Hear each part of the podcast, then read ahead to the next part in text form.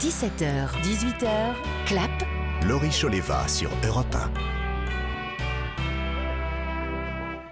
Vous êtes bien à l'écoute de Clap et c'est parfait puisque c'est l'heure du journal des sorties cinéma. Alors cette semaine, on rêve un peu en s'envolant pour New York avant de faire un détour en Charabie avec Ernest et Célestine. On parlera également d'une adolescente pleine de doutes et de vie. Et puis on en parlait en première partie d'émission. Avatar 2, La Voix de l'eau est sorti mercredi. Franck et Mehdi sont toujours à mes côtés. Et on commence, si vous le voulez bien, avec le box-office de la semaine. En première position, donc je dis bien le box-office de la, de la semaine, hein, donc Avatar n'est pas encore comptabilisé dans ce box-office, c'est le film d'animation Universal le chapeauté. Le chapeauté. Ben oui, en tête du box-office. Oui, chapeauté 2. Quasiment un demi-million de euh, spectateurs. hein, 495 040 Bah, c'est très personnes bien. dans les salles. C'est bien. Comme dirait. bien payé. Oui.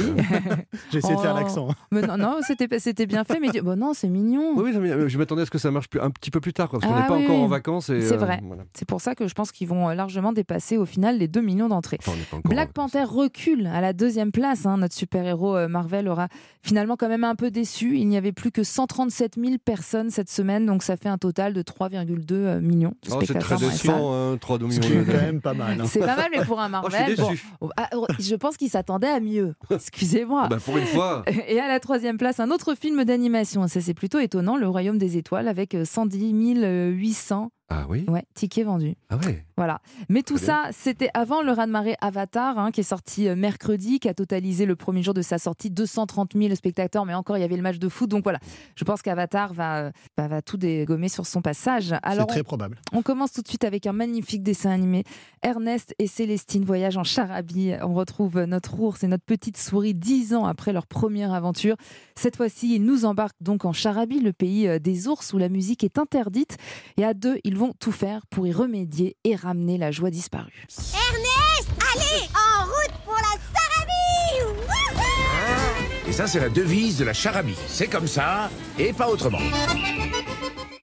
Alors moi, quand on parle de films euh, où je peux emmener mes enfants euh, au cinéma, je suis très heureuse. Mehdi, Moi, j'ai pas d'enfant, mais je m'amène moi-même parce que je, je meurs et vous êtes un d'amour. grand enfant. Ah, Mais bien sûr. En fait, Ernest et Célestine, la suite, je l'attendais autant que la suite d'Avatar. hein, je vais vous dire la vérité. j'adore ce gros ours, j'adore euh, cette petite souris qui lui a cassé son violon. Hmm. Du coup, il est obligé d'aller en Charabie, c'est le pays des ours où, encore une fois, comme, comme tu l'as dit, euh, Laurie, il y a plus de musique. Il y a une scène juste incroyable. Moi, j'ai éclaté de rire avec un ours qui joue sur la place publique avec une seule note. Et il y a qu'une seule note qui est autorisée, sinon, en gros, euh, c'est la catastrophe. Ce qui est beau, euh, euh, très vite, c'est que c'est un film entièrement animé à la main, au trait dessiné. Donc, on a une forme d'immédiateté euh, émotionnelle liée à l'enfance qui change totalement de ce qu'on peut voir aujourd'hui en termes de films d'animation. C'est sublime. Les décors sont magnifiques, inspirés de plein de destinations de la route de la soie. C'est beau, c'est beau. C'est inspiré des livres, les, les- les- les Exactement, livres, le- la le- base. ce, ce coup de crayon est sublimissime. C'est hein. beau, allez-y. euh, Bah oui, toute on la aime, famille, on aime toutes les beaucoup. générations. On écoute si les enfants ont aimé.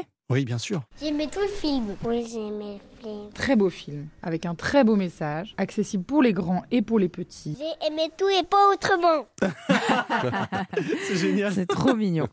Alors on parle maintenant du nouveau film de Sylvie Vered, Stella est amoureuse, la suite de son film autobiographique Stella sorti en 2008. Alors on avait quitté Stella à 11 ans, on la retrouve maintenant à 17 ans en pleine année du bac avec euh, ses doutes, ses parents qui se sont séparés et puis elle est amoureuse pour la première fois. C'est une chronique sur l'adolescence lumineuse et subtile. Tu passes le bac cette année Arrêtez tous de me faire chier avec ça, là. Tu vas travailler au café comme ta mère Jamais. Bah pourquoi Qu'est-ce que t'aimes bien faire après l'école? Je fais de la danse. Super, quel genre de danse? Enfin, devant la télé, euh, chez moi, quoi. Et papa, il est où? Bah, tu vois, il est pas là. Mon père s'est cassé. Avec une conne. Mm, ce- Bon, moi j'ai envie de chanter. Ah oui. Franck Vallière. C'est très très beau ce film parce que Sylvie Vered a cet art de raconter l'adolescence au travers d'une jeune femme. C'est un peu le, pendant féminin du lycéen de Christophe Honoré, beaucoup plus populaire parce que bon, c'est une jeune parisienne, elle est fille de bistrotier. Stella a raconté son arrivée dans un lycée un peu beige Euh, là, elle est donc un peu plus âgée. La, scène d'ouverture est absolument démente et dit tout de ce qu'est l'univers d'adolescent, les premières sorties, l'été, les premiers amours, un scooter, quelqu'un qui vous ramène. C'est exceptionnellement joli et ça dévoile un peu ce que pourrait être euh, l'adolescence aujourd'hui. C'est un film qui parle d'une époque aussi, les années 80. Donc la bande son, c'est euh, ces visages faits to grey, Bah, c'est oui, Blue Monday, New. Order, téléphone. Ça se passe au bain douche, mais c'est pas du tout parisien en fait. Je pense que c'est vraiment une excellente façon très lumineuse et positive de raconter l'adolescence pour une jeune femme. Avec donc Benjamin Biolay hein, qui reprend le rôle du père de Stella et Marina Foïs qui, elle, remplace Carole Rocher dans le rôle de la mère. Et surtout Flavie Delangle qui joue cette merveilleuse Stella adolescente. Alors on continue avec Mon héroïne, c'est un premier film de la réalisatrice Noémie Lefort qui nous embarque dans sa propre jeunesse un peu revisitée puisqu'elle s'inspire de son histoire. On suit donc Alex, étudiante en cinéma, qui rêve depuis toujours de euh, réaliser un film avec Julia Roberts, son idole, et elle va donc partir à New York pour essayer de lui donner le scénario qu'elle a écrit pour elle. Le cinéma, c'est ma vie. C'est quoi cette histoire de partir à New York toute seule? Faire des films avec Julia Roberts à 10 ans, c'était très mignon. À ton âge, c'est pathétique. Mais là, c'est ma vie, c'est mes choix. Ça, c'est mon rêve. On va aller voir Julia Roberts. Ah oui? New York, baby Sorry, I don't speak French very well. Avec Chloé Joannet, Pascal Arbillot, Louise Coldefi, hein, qui est absolument euh, génial, ou encore Brigitte Fosset. Mehdi Omaïs, vous avez aimé Ah oui, plutôt. Et c'est pas étonnant qu'il sorte en fin d'année à Noël parce que J'ai comme beaucoup d'affection moi pour ce film. Ah ben, je comprends. et c'est un film du miracle, quelque part. Mm. C'est la période des miracles. Et c'est miraculeux le parcours que Noémie Lefort a eu. Aller au culot à New York pour remettre un scénario vrai. à Julia Roberts, rencontrer une des Son personnes de son, oui, son ça. assistante avec qui elle a, elle a gardé contact. Et ce film qui a lieu, c'est son véritable miracle. Quelque part, elle est allée pour un film et en fait, c'est elle-même qui a fait son film. Et ça, c'est très joli. Mais au-delà de, de Julia Roberts, qu'on peut penser être l'héroïne, c'est vraiment une déclaration d'amour à sa mère, aux femmes. C'est un film 80% féminin, très délicat euh, et en même temps très joyeux. En somme, un très bon moment pour cette fin d'année, pour aller à New York, pour danser, pour euh, voilà, pour se trémousser. Et puis un vrai amour du cinéma avec plein de clins d'œil à toutes ces comédies des années 90 qui nous ont bercé toute cette culture qu'on aime beaucoup avec une bande son aussi qui est très entraînante. Absolument, on a été vraiment biberonné par les mêmes références, donc forcément, euh, voilà, Pretty Woman, euh, c'est voilà. On aime beaucoup.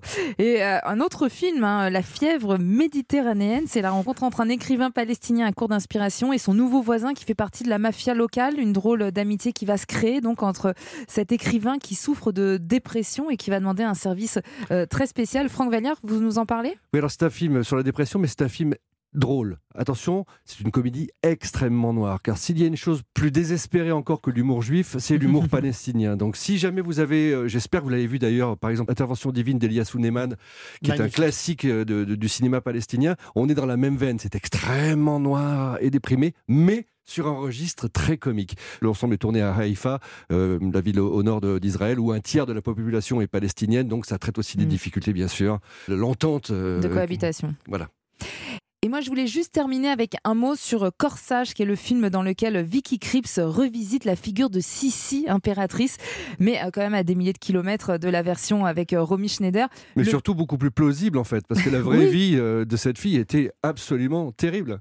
Mais si, comme moi, vous avez rêvé pendant des années devant Sissi, impératrice, et toute cette fresque euh, historique, et toutes ces robes, et toutes ces coiffures, bon, avec Corsage, Ouais. vous en êtes très loin. Le film s'intéresse à Sissi dans sa quarantaine, alors que le poids de la représentation lui est devenu insoutenable. Vous pensiez connaître Sissi, en fait, vous ne savez rien. Mais surtout, c'est cette actrice, hein, Vicky Krieps, qui est tellement intéressante, qui nous surprend à chaque film. C'est elle qui a eu l'idée de ce film, et vraiment, euh, allez le voir. Merci à tous les deux. Franck Vallière, Mehdi Omaïs, c'est déjà la fin de ce club. Je vous rappelle que j'ai eu le plaisir de recevoir Marc Lavoine pour son prochain film, Le Petit Piaf. Tout de suite, vous avez rendez-vous avec Pierre de Villeneuve pour Europe Soir. Et nous, on vous donne rendez-vous la semaine prochaine. On espère être champion du monde d'ici là. Mais comment Eh oui. ça, on espère On On sera sera allez les champion du Bleus. monde. Allez les Bleus, allez au cinéma. Très bon week-end à vous à l'écoute d'Europe 1.